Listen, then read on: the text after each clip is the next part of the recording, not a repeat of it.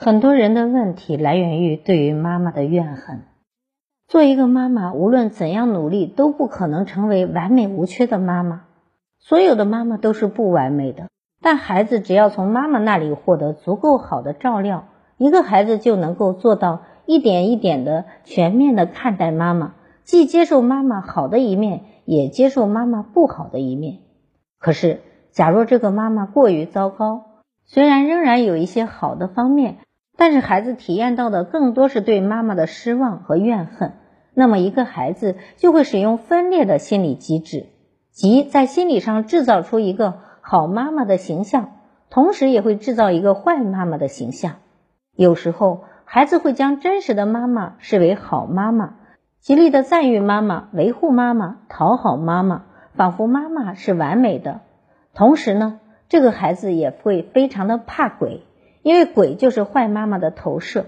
小孩子很容易把坏妈妈投射到鬼身上，也像是对妈妈这样的女人，譬如女教师，充满了警惕、愤怒甚至仇恨。也就是她一方面爱自己的妈妈，另一方面把对妈妈的恨和怨投射在跟妈妈相似的女人身上。所谓的鬼和女教师，便是这个孩子坏妈妈的投射。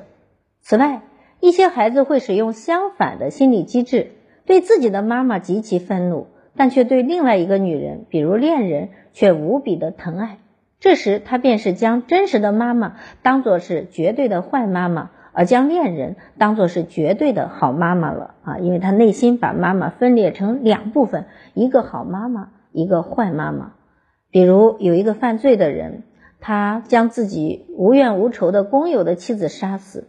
就是为了投射对于坏妈妈的恨啊，却牺牲自己去供奉自己小十多岁的小女友。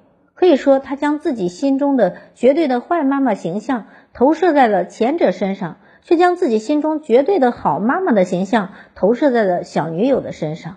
至于他为什么杀人之后不自杀，很可能的原因是他杀人是杀给其他人看的，他希望某些人知道他的行为。他也很想看到那些人，比如妈妈和妻子对他杀人的反应，所以他不会立刻死去。所以妈妈对于孩子是如此重要。我们应该告诉孩子，即使妈妈再样好，也不可能全部满足孩子。